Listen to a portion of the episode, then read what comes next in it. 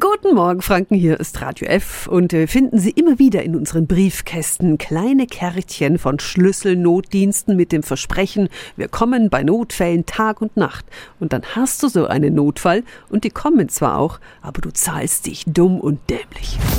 Radio F. Jetzt Tipps für ganz Franken. Hier ist unser Wiki Peter. Unseriöse Notfalldienste sorgen immer wieder für Ärger, aber sie können sich absichern. Wie? Das weiß meine Schwester von der Verbraucherzentrale Bayern, Tatjana Halm. Guten Morgen. Schönen guten Morgen, Wikipedia. Wie agieren unseriöse Notfalldienste? Die sind dann in den Suchmaschinen ganz oben, dann ruft man den Erstbesten an, vermeintlich aus dem Ort, was wahrscheinlich auch nicht unbedingt immer stimmt, hat lange Anfahrtszeiten, hohe Kosten, zahlt dann, wird unter Druck gesetzt.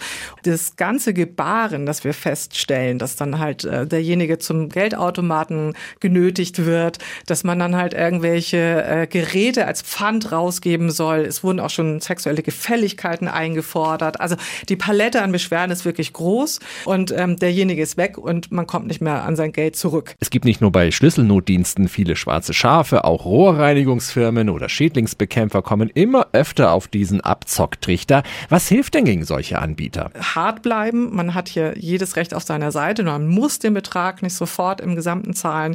Man kann sagen, ich muss die Rechnung erstmal prüfen und nur einen Anteil zahlen. Am allerbesten, am vorbildlichsten quasi wäre es natürlich, sich im Vorfeld mal zu informieren, mal ähm, ähm, die richtigen Anbieter rauszusuchen, um dann eben eine Liste zu haben. Wenn der Notfall eintritt, rufe ich da an, weil dann ist man abgesichert. Dann hat man eben genau das getan, was man dann eben in der Notsituation nicht tut. Vielen Dank an Tatjana Halm von der Verbraucherzentrale Bayern. Die Infos finden Sie nochmal auf radiof.de. Tipps für ganz Franken von unserem Wiki Peter.